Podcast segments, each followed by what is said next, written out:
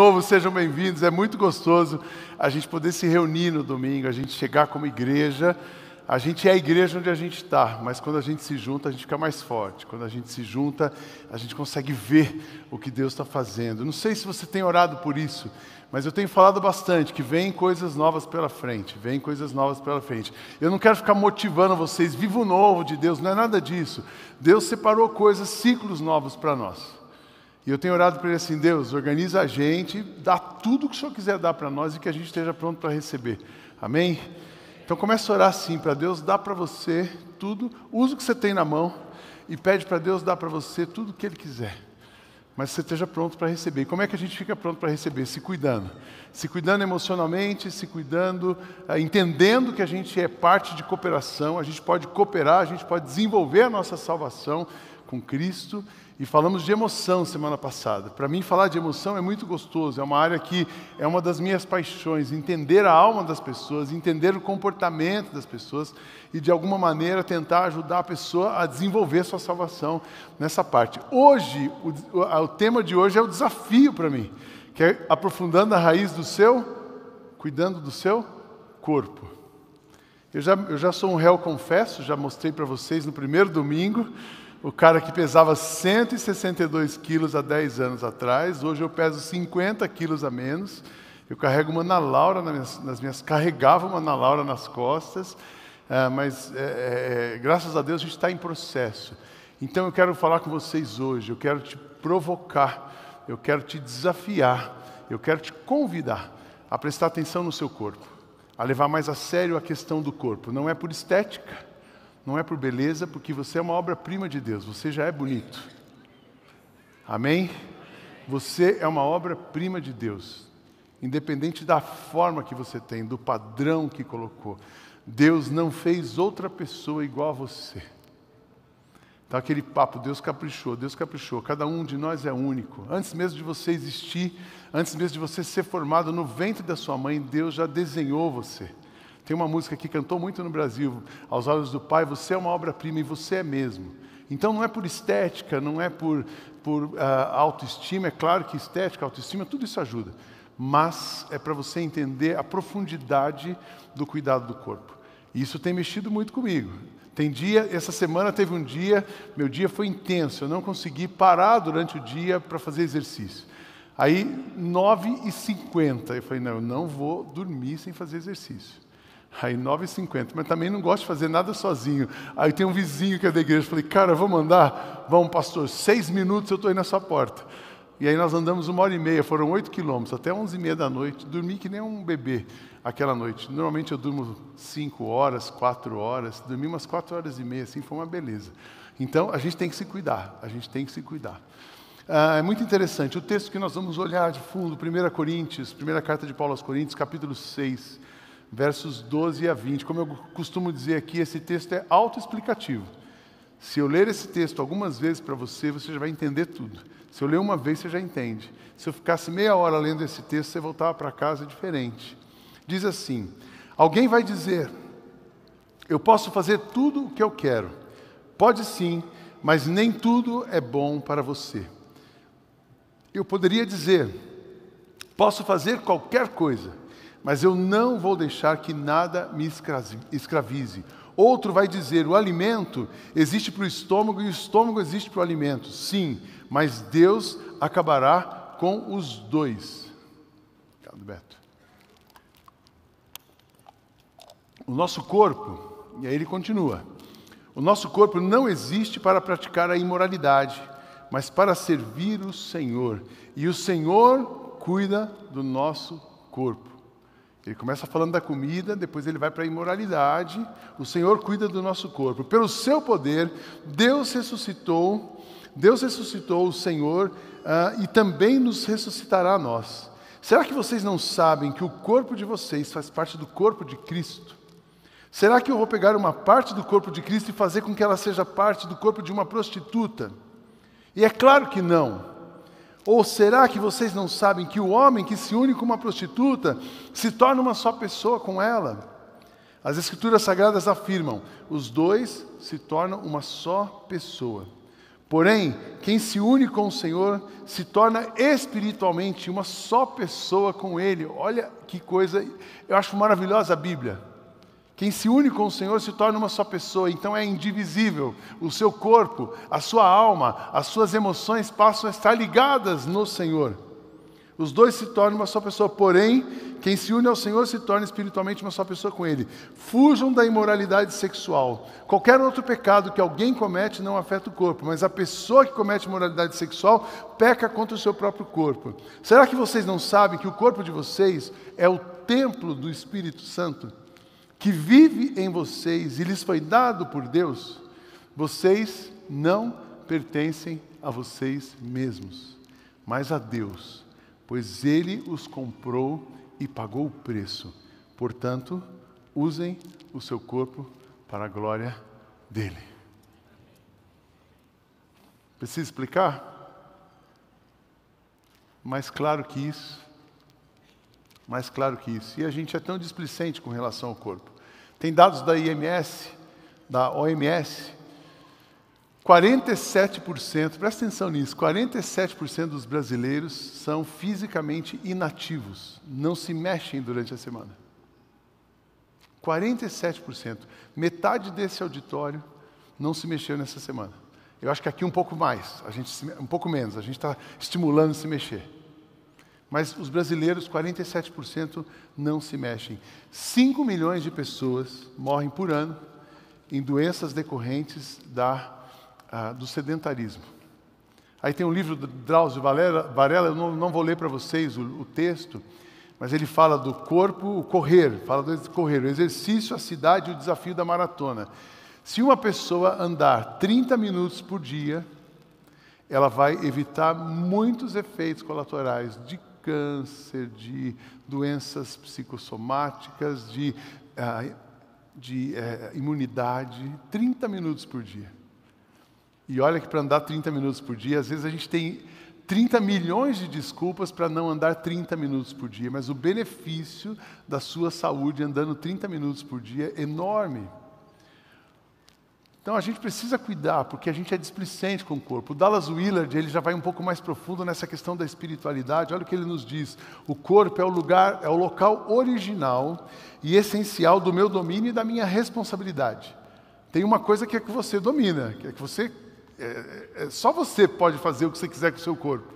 Ninguém faz. Quando alguém faz alguma coisa com o seu corpo, aí é, é um crime. Mas o corpo é um lugar do meu domínio e da minha responsabilidade. Apenas por intermédio dele eu tenho um mundo no qual vou viver. Por este motivo, o corpo e não os outros objetos físicos é parte de quem sou e essencial para a minha identidade. Minhas experiências de vida chegam até mim por meio de um corpo e, ou em conjunção com ele. Assim, os pais e a data e o local do nascimento são realidades físicas fundamentais para quem eu sou. Apenas com o meu corpo e por intermédio dele eu recebo um lugar no tempo, no espaço e na história humana, uma família, um gênero, uma linguagem e uma cultura nacional, bem como um conjunto de talentos e oportunidades para usá-los. Então a gente precisa, nosso corpo, quem é você? A gente vê quem é você pelo seu corpo. A gente vê quem é você pelo seu sobrenome. E de onde vem o seu sobrenome? Você nasceu numa família de alguém que habitou, que ocupou aquele espaço. Então é muito importante. Eu tô, hoje eu tenho o privilégio de estar aqui com a minha sogra, 80 anos, a senhora de 80 anos que andou na caminhada ontem era ela. Né? Aí vem a Ana, que é a filha mais nova, mas eu também estou com a minha professora da pré-escola aqui, que é a mãe do Henrique, que é a sogra da Marina. Você imagina que, que era também a professora da Kátia. Eu e a Kátia, nós éramos alunos da Leila. Ela era jovem, a gente era jovenzinho, e ela dava aula para gente. E aí a gente tem uma história, com cinco anos ela tinha 18. E hoje nós somos avós do mesmo neto. Mas por quê? Porque a gente nasceu numa cidade que se conectou, que tinha um sobrenome, que morava. Quando a gente casou, a Leila foi no nosso casamento, a nossa professora foi no casamento. Quando a Marina nasceu, a Leila foi visitar o bebê dos alunos. E ela morava com o Henrique, que tinha uns cinco anos a mais, num prédio, três prédios depois da gente. O Henrique morava aqui e a gente morava aqui com a Marina. Eles só se conheceram vinte e poucos anos depois, 24 anos depois, eles se conhecem.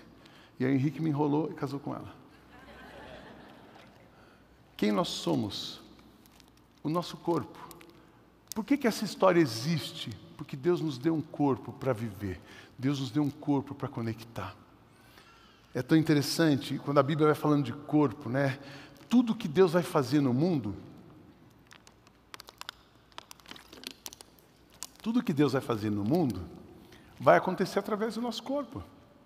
Amanhã você vai trabalhar, talvez você seja um empresário, tem ideias maravilhosas, um pastor que aconselha, um terapeuta que ajuda alguém. Acontece porque você tem um corpo e Deus deu para você esse corpo. Nós precisamos cuidar do nosso corpo, inclusive o avivamento espiritual, ele vai vir através de pessoas.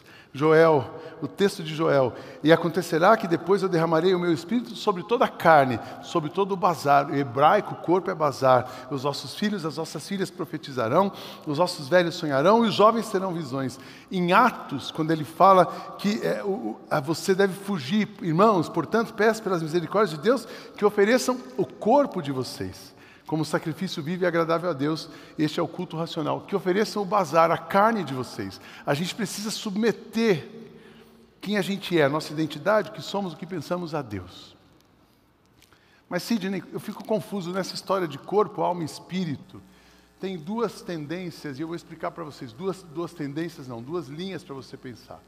Você pode pensar que o corpo é o corpo e alma, é a visão dicotomista, teoria dicotomista versos, Tiago, capítulo 2, o verso 26, ele diz assim: Assim como o corpo sem o espírito está morto, também a fé sem obras é morta. Então é corpo e espírito. E aí alguns dividem o espírito, tem a parte de Deus e a parte da alma. A gente tem uma visão tricotomista. Corpo, alma e espírito. Nós estamos falando disso aqui com vocês. Corpo, soma, alma, psique, espírito, pneuma, aquele sopro de Deus, que é o texto que nós lemos de 1 carta de Paulo aos Tessalonicenses. Que Deus, que nos dá a paz, faça com que vocês sejam completamente dedicados a Ele, que Ele conserve o espírito, a alma e o corpo de vocês livres de toda mancha, para o dia em que vier o nosso Senhor Jesus Cristo. Livres, corpo, espírito e alma livres. Seja tricotomista ou dicotomista, o dicotomista ele abre um, um colchete a verdade é que o corpo é indivisível. Então não tem como você falar assim: olha, eu sou super fitness, meu IMC está super legal, eu tenho um percentual de gordura baixíssimo, mas olha, Deus para mim, Deus é um, é um, cara que existe. Aliás, nem, Deus nem existe. Não adianta você ter IMC lá embaixo, percentual de gordura lá embaixo, exames clínicos em dia e não alimentar o seu espírito, porque você vai ter um vazio do tamanho de Deus. Também não adianta você ter um corpo legal e fazer terapia. Estou com a minha terapia em dia. Hoje, é, hoje é, a terapia virou, graças a Deus, um espaço muito mais é, democrático e comum na vida das pessoas. Estou com a minha terapia em dia e eu tô, você não fica bem se você tiver com a sua terapia em dia e com o seu IMC em baixa, se você não tiver Cristo, o Espírito de Deus tocando em você. Então é indivisível. Por isso que a gente precisa cuidar. Ah, mas eu também, pastor, eu oro para caramba. Você ora para caramba, mas você é dos 47% dos inativos, você vai ter algum problema. E aí você pode interromper os planos de Deus para você. Aí a coisa começa a ficar mais séria. Para pensar em corpo, e aí é muito interessante. Eu queria voltar com vocês um pouquinho. Quem aqui já teve filho, eu queria voltar com você no dia que o seu filho nasceu. Quem tem neto, então, aí é outro papo. Se a emoção do filho é 5, é 10, a do neto é 50, é 100. Eu, eu quando o, o, primeiro neto nasceu, eu sentei no hospital, eu fiquei assim uma meia hora chorando, quieto, pensando no que estava acontecendo ali, né? O neto é diferente. O filho é bom, mas o neto é melhor. É melhor ter neto que ter filho, mas a gente só tem neto porque tem filho, né? Então, os dois são bons. Mas volta lá, no dia que nasceu seu filho ou nasceu o seu neto, mas eu não tenho nem filho nem neto, mas nasceu uma pessoa que você ama muito e você viu um, um bebezinho, sobrinho. Lembra dessa criança quando ela nasceu? E eu ficava encantado quando as minhas filhas nasceram. Pela perfeição de Deus. Como é que pode nascer? Pezinho, mãozinha. Eu sempre gostei de ver o pé e a mão. Um pé perfeito, a mão perfeita. Aí começa a aparecer você acha lindo no primeiro dia. No primeiro dia é um joelhinho enroscadinho assim. Não, mas parece com fulano, e parece com Beltrano. Aí ele vai crescendo, ele vai mudando, mas é lindo. É lindo. E aí você vê a pele, você começa a olhar o narizinho. Alguns nascem com cabelo, outros sem cabelo. Beto, se a Kátia não tivesse juízo, eu ia ter mais filha do que você. Toda vez que nascia uma filha minha, eu falava assim: como Deus é perfeito, como Deus faz a gente puro. E eu, Sidney, deformado desse jeito, nasci bonito igual minha filha está nascendo. E eu, Sidney, cheio de problemas, cheio de pecado, cheio de pensamento ruim, nasci pura, igual minha filha está nascendo. E eu, Sidney, que luto com a vida, que tem um monte de boleto para pagar, nasci tranquilo, igual essa menina está nascendo. Então eu queria convidar você a pensar na vida assim, volta um pouco, pensar na vida. Você nasceu desse jeito, Deus criou você desse jeito. Ah, pastor, mas a minha história foi difícil, eu tive um parto difícil, mas Deus criou você. Mesmo que você tenha nascido com alguma necessidade física, emocional, social, Deus criou você perfeito. Então, vamos voltar lá. Eu queria convidar você a pensar no corpo e cuidar do seu corpo, mas aquele corpo da criança perfeita que Deus criou. Por que cuidar do seu corpo? Três razões, pelo menos, para você cuidar do seu corpo. Você deve cuidar do seu corpo porque o seu corpo é uma obra das mãos de Deus. Então o Senhor formou o homem do pó da terra e lhe soprou nas narinas o fôlego da vida e o ser humano se tornou um ser vivente. É tão interessante que quando Deus cria o homem, ele faz do pó da terra, mas ele faz a imagem e semelhança dele. Nós temos os atributos de Deus, tudo que nós temos de bom vem de Deus. E Deus faz a humanidade semelhança dele, Ele faz a gente e Ele trabalha com a gente. Por isso que ao longo da Bíblia Deus vai falando do oleiro que mexe, nós somos barro, a gente vai voltar para o pó da onde a gente foi formado e a alma vai para Deus, que é Deus. Sempre tem essa metáfora, porque nós somos uma obra-prima de Deus. Por que cuidar do seu corpo? Deus, quando pensou em você, Ele pensou em você. Deus falou assim: Eu tenho um plano para o mundo, então eu vou construir a Kátia. E aí ele começa a pensar como vai ser a Kátia. Daí ele traça o plano de vida da Kátia. Uma das coisas que tem me ensinado a lidar com finitude e ciclos é que Deus marcou um dia para a gente nascer e Ele marcou um dia para a gente ir para a eternidade. Ninguém muda esse dia. Então, quando alguém morre hoje, é muito dolorido, mas eu tenho me acalmado, pensado assim: chegou o dia da pessoa, Deus cumpriu o plano e ela está melhor do que agora. É só isso que me consola. Que a morte, a gente não foi feito para a morte, a gente foi feito para a vida. Então, aí você entrega para Deus, porque Deus tem um plano. E aí Deus tem ciclos. Deus pensou cada ciclo da vida da Kátia. Deus pensou cada ciclo da minha vida, da sua vida. Deus já sabia que eu ia cair meus cabelos. Deus sabia que eu ia passar por algumas crises de saúde. Deus sabe tudo. Porque Ele é o artesão. Ele construiu você. Então, essa ideia, Deus formou o homem, é, é, é, nós estamos enfatizando que você é a primazia da criação, você foi criado por Deus, planejado por Ele, desenhado por Ele. Você é uma obra-prima de Deus, amém? Você é uma obra-prima de Deus. Podem tentar colocar qualquer selo em você. Eu queria convidar você a cuidar do seu corpo e olhar no espelho e dizer assim: Eu sou uma obra-prima de Deus. Deus não errou quando fez você. Deus nem passou você muito na fila de mais, nem na fila de outro. Deus fez você único, exclusivo.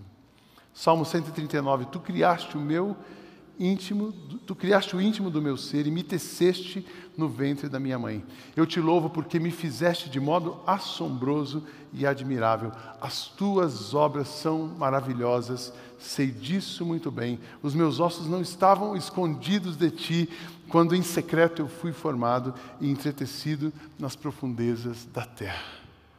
Mesmo antes de você existir, Deus sabia onde você ia morar, com quem você ia casar, Ele estava trabalhando na sua vida. Os escritores bíblicos tinham uma, uma autoestima pelo corpo, porque acreditaram que a criação do ser humano era uma obra de Deus, Deus é o artista e nós somos essa obra. E aqui quem é artista sabe bem disso, quando você cria uma coisa, né, ninguém pode mexer, porque você criou.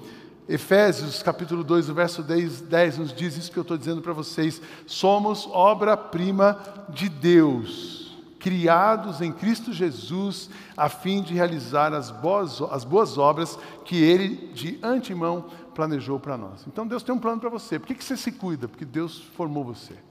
você é uma obra-prima de Deus. Segunda coisa, por que você precisa cuidar do seu corpo? Porque o que acontece com o seu corpo afeta a sua espiritualidade. É tão sério isso. Às vezes a gente separa o domingo da segunda, e aí você consegue. Ah, domingo, domingo eu viro uma chave, né? Dá para separar, se você quiser, separar o domingo da segunda. Mas tem uma coisa que você não separa: o seu corpo da sua espiritualidade. Porque está dentro de você.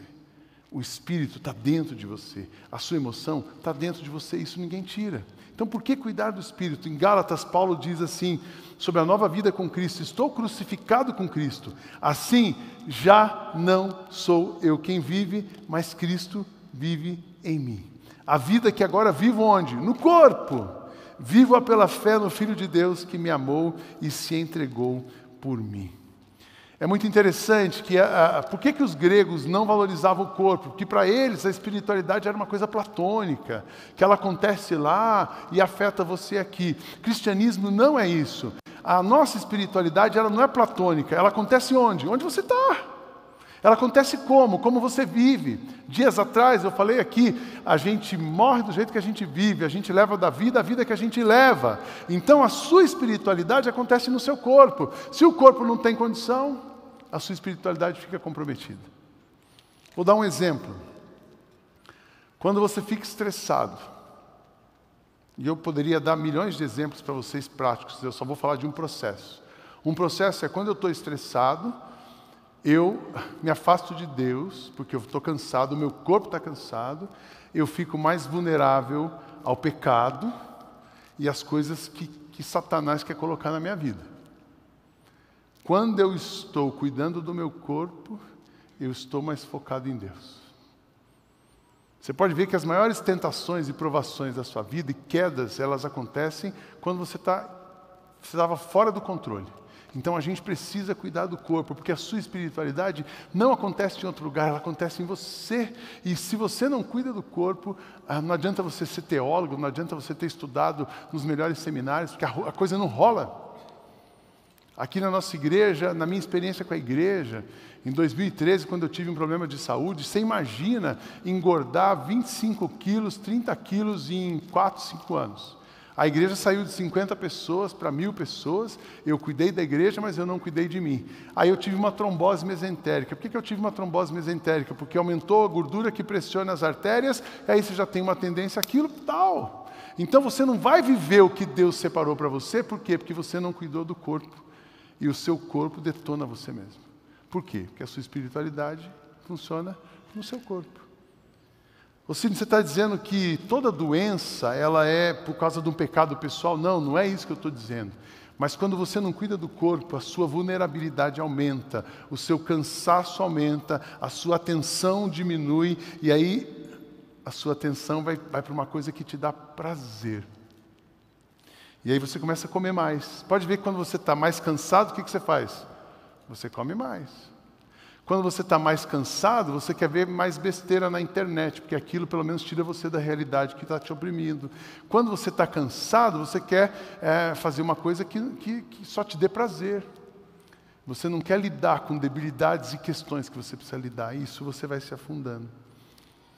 Paulo, quando ele fala sobre disciplina espiritual, ele fala também como uma disciplina para o corpo. Ali em 1 Coríntios 9, eu vou ler para vocês. Vocês não sabem que todos que correm em uma competição, apenas um ganha o prêmio? Corram de tal modo que alcancem o prêmio. Todos os que competem nos jogos se submetem a um treinamento rigoroso para obter uma coroa que logo perece, mas nós o fazemos para ganhar uma coroa imperecível. Sendo assim, não corro como quem corre para o alvo, não luto como quem esmurra o ar, contudo, esmurro meu próprio corpo e faço dele o meu escravo, para que depois de ter pregado aos outros, eu mesmo não venha a ser desqualificado. A Kátia Dia, que a gente pregou o primeiro sermão aqui, ela, você viu o que você fez hoje na igreja? Eu falei, o que, que eu fiz? Você se comprometeu na frente da igreja. Você se comprometeu que você vai emagrecer. Você que lute agora. Mas o meu compromisso, irmãos, eu tenho um compromisso de vida com essa igreja. Nós temos. Essa igreja não é nossa, mas a gente ama essa igreja. Mas o meu compromisso é com Deus. Porque eu sou Ele que habita em mim. E o meu compromisso e a minha oração tem sido, Deus, eu quero viver tudo que o Senhor separou. Então, tira de mim essas, gorduras, tira de mim esse sedentarismo, tira de mim essa preguiça de ficar sentado. Ainda bem que eu tenho neto. Neto, esses dias eu cheguei do culto, estava exausto. Aí almocei um pouquinho, vou dormir um pouquinho. Aí o Daniel lá embaixo, vou, desce na piscina, você não acredita. E você, se fosse a Marina, ia falar assim, não desço. Mas o Daniel, vou, já vai. Vou, me empurro, empurro. Ainda bem que ele tem um pai forte, mas é, é demais. A gente, a gente, o compromisso é com Deus. O compromisso é com Deus. A gente precisa se cuidar, cuidar do corpo, por quê? Para que a gente não se desqualifique. Por que cuidar do corpo, por último lugar? Porque o seu corpo é um lugar da habitação de Deus. Esse texto de Coríntios 6 é fantástico. Vocês não sabem que vocês são templos de Deus e que o Espírito de Deus habita em você. Paulo aqui está dizendo: olha, o seu corpo não é para você, o seu corpo não é para o seu prazer, o seu corpo é para o Senhor. Então, é, você, Deus deu para você, para você dar para Ele. Agora, não deixa que nada, não deixe nada dominar você. Só deixe Deus dominar você. A segunda coisa que ele diz, não deixe nada dominar. Você pode tudo, você pode. Você pode comer, você pode. Você pode fazer o que você quiser, tudo você pode, mas não deixe aquilo te escravizar. E ele fala no final: o seu corpo é para o Senhor. O seu corpo é para o Senhor. Não deixa nada dominar você e usa o seu corpo para a glória de Deus. Jesus respondeu: Se alguém me ama, obedecerá a minha palavra. O meu Pai o amará e nós viremos nele e faremos morada. Só queria lembrar você, faz assim, eu sou o lugar onde Deus habita. Mais uma vez, eu sou o lugar onde Deus habita. O meu corpo é o lugar onde Deus habita. Então vamos cuidar desse corpo. Como é que você pode cuidar do corpo? E aí eu quero trazer você de novo para o sábado. Eu não sou médico, eu não sou profissional da saúde, mas lembrando algumas coisas, alimentação. Alimentação.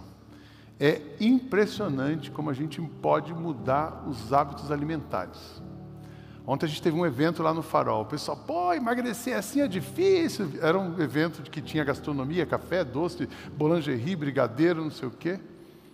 Daqueles doces bonitos eu não comi nenhum. Inacreditável.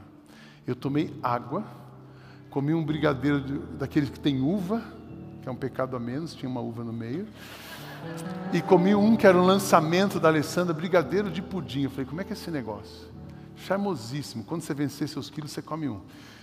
Vem com uma ampola assim de calda de pudim. Mas como eu não gosto de brigadeiro, eu só gostei da calda. Alimentação. Alimentação.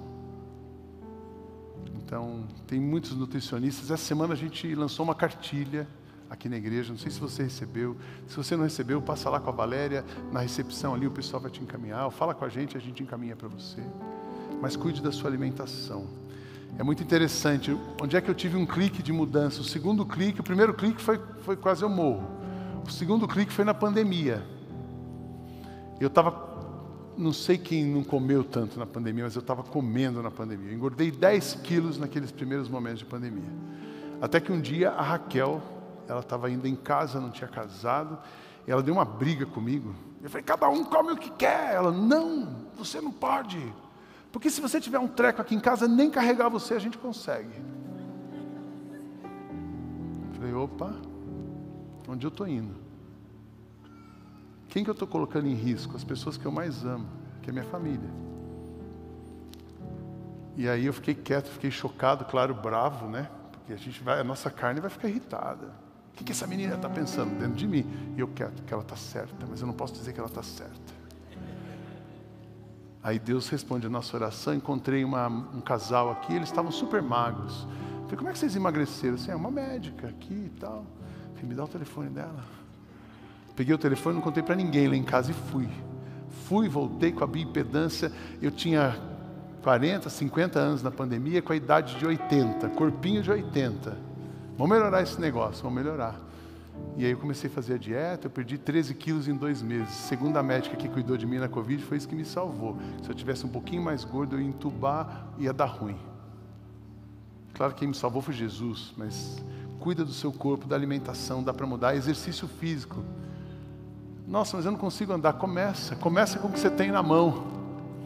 A volta no meu condomínio são 2,75. A primeira vez que eu dei uma volta no condomínio, eu gastei uma hora e vinte para andar 2,75. Hoje eu faço em 25, 20, 25. Estou fazendo 5K já, às vezes, em 39 minutos, dependendo do dia. Então começa. Alimentação, exercício físico e é uma coisa chocante: descanso. Descanso é cuidado do corpo. Quem não descansa é escravo. Essa semana eu tenho um, amigo que vai me ajudando ali. Ele falou assim: Sidney, eu preciso te falar o seguinte: você está treinando todo dia, mas também descansar é cuidado. Você tem que tirar um dia para descansar o corpo, para ele ganhar energia, para você voltar de novo.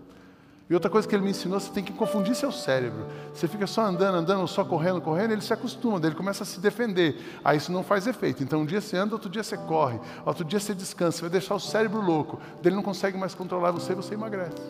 Olha, que legal. Vem pegar essas dicas no sábado que vem. Alimentação, exercício físico, descanso. Coloque em prática, coloque em prática cuidando sem exageros, cuidando com os exageros, tomando cuidado com os exageros. Você quer um, uma, um pensamento para chocar você? O que, que é pecado? Pecado é exagero de alguma coisa boa. Pudim é bom? Bom, comeu demais, pecou. Tudo que é bom que você fizer demais é pecado. Pecado é exagero de coisa boa. Então, cuidado com os exageros. Uma pergunta para mexer com você: Quem que, o que, que você realmente quer sendo magro? Eu sempre me achei bonito e a Kátia me acha lindo. Isso não tem problema. Mas eu quero brincar com os meus netos. Eu quero ter mais condições de brincar com os netos. Eu quero viver mais. Eu não quero, eu não quero aposentar e parar ou começar a viajar ministério quando eu não conseguir carregar minha mala. Eu quero carregar minha mala até o fim. Para isso a gente precisa se cuidar. Então o que você quer? Eu também quero, eh, eh, você pode colocar em prática abrindo-se para novas possibilidades. Dá para mexer na comida. Eu, eu detestava comer algumas coisas, por exemplo, quinoa. Pensa bem, quinoa, ninguém merece. Aí eu chegava em casa, a Kátia, fiz uma quinoa, não sei o que assim, Kátia, eu já engulo sapo o dia inteiro na igreja, eu não vou engolir comida que eu não quero. Essa era a desculpa que eu dava para ela. O que, que tem a ver o que eu passo aqui com o que eu vou comer em casa? São coisas completamente distintas. Para aguentar isso aqui, eu preciso comer bem lá. Eu não gosto de quinoa, mas eu adoro alface com limão cravo. Alface com limão cravo e azeite. Pode comer azeite? Pode. Um pouco pode. Se botar exagero, é pecado. Então você pode comer bem. Abra-se para outras coisas. E comer ovo de manhã sem pão francês. Eu amo pão francês. Uma vez por semana. Já está uma vez a cada 15 dias. Hoje eu nem peguei pão, nem. Peguei um pãozinho de queijo, dois. Quase não comi. Você pode mudar. Estabeleça metas simples. Faz exercício quatro vezes por semana, começa com um, segue uma dieta, vai para a cama. Gente, essa história da cama, da melatonina, do celular, a gente sabe tudo, mas é difícil fazer isso. Eu estou num processo de disciplina que eu estou precisando rever tudo, né? E, e uma das coisas que os quatro anos, dois de pandemia, dois de pós-pandemia, bagunçou comigo, é, bagunça um pouco a emoção, bagunça no sentido de precisa de atenção, mas precisa de atenção para o físico e para o sono. É, excesso de atividade roubou o meu sono, então eu venho lidando com insônia desde novembro. Aí agora, quando eu durmo quatro horas numa noite, yes, quatro. Cinco horas, cinco. Eu tenho dois profissionais me acompanhando, eles me disseram assim: olha, semana que vem é o seu deadline. Se você não voltar a dormir, a gente vai ter que entrar com remédio para você dormir. Eu falei assim, Deus, eu quero dormir, quero dormir sem remédio. Nada contra o remédio, o remédio te ajuda a sair da crise, mas eu quero vencer a crise. Você pode vencer também. Então se cuida, se cuida, ora. Hoje foi muito interessante. Ontem a gente deitou 10 e meia. Aí eu acordei 3 e meia. É ruim? Ruim, mas foram 5 horas. Descartes, você não dormiu de novo? Não, eu fiquei orando por você, ela tem um desafio amanhã, fiquei orando por mim, eu tenho 20 mil desafios amanhã. A gente, tem, a gente vai orando, orando pelo domingo, orando e Deus vai falando com a gente, Deus cuida da gente. Enquanto a gente dorme, enquanto a gente tem insônia, Ele cuida da gente, mas cuida. Estabeleça metas simples, começa a andar, não, não usar o celular. Eu não gostava daquele negocinho lá do olhinho, não, é muito mais uma coisa para pensar. E aí tem um olhinho que a gente botou lá. Nossa, eu durmo cheirando laranja todo dia. Estou dormindo melhor. Vira o celular. Agora o próximo passo é deixar ele longe. Eu só não consigo deixar ele fora do quarto, senão eu vou ter abstinência. E olha que interessante, eu quero terminar nisso. Encontre algo que te dê prazer. Existem muitas possibilidades no exercício físico. No início vai ser um esforço, depois torna-se um hábito. Por isso 40 dias, porque em 40 dias a gente, aquilo que era uma ação virou um hábito. E o exercício físico pode liberar vários hormônios que trazem bem-estar. Se vocês acompanharam os meus stories, cada dia eu estou andando com uma pessoa. Essa semana um dia eu andei com o Beto. Beto, vamos, Beto, ah, vamos, Beto, vamos. E o Beto já foi rato de academia, dele deu várias dicas. Aí no outro dia eu falei, vou andar com o Fernandinho. Aí o Fernandinho está nessa de corrida São Silvestre, eu, legal. No outro dia eu vou andar com o vizinho. E eu estou andando sempre com alguém. Andei com a Marina. Por quê? Porque o que, que me dá prazer? A corrida, a caminhada? Não. Estar com pessoas. Então vai, vai estar com gente andando. Anda com alguém. O importante é você ter, encontrar alguma coisa que te dê prazer, mas que te tire dessa acomodação te tire dessa inércia, te tire uh, de uma zona que deixa você em risco. Você é o lugar onde Deus habita. Que o Deus que nos dá paz faça com que vocês sejam completamente dedicados a Ele e que Ele conserve o espírito, a alma e o corpo de vocês livres de toda mancha, para que o dia em que vier o nosso Senhor Jesus, para o dia em que vier o nosso Senhor Jesus Cristo. E aí esse texto depois termina dizendo: E Ele é fiel para fazer tudo isso acontecer para você. Eu não sou, mas Ele é. Eu não tenho, mas Ele tem. Eu não posso, mas Ele pode. Eu não consigo, mas Ele consegue. Cuide do seu corpo, cuida do lugar onde Deus habita, e que Ele seja abundante na sua vida, te leve a lugares que você nunca imaginou chegar, também nessa área, na sua saúde, no prazer, na alegria e na satisfação. Deus abençoe a nossa igreja.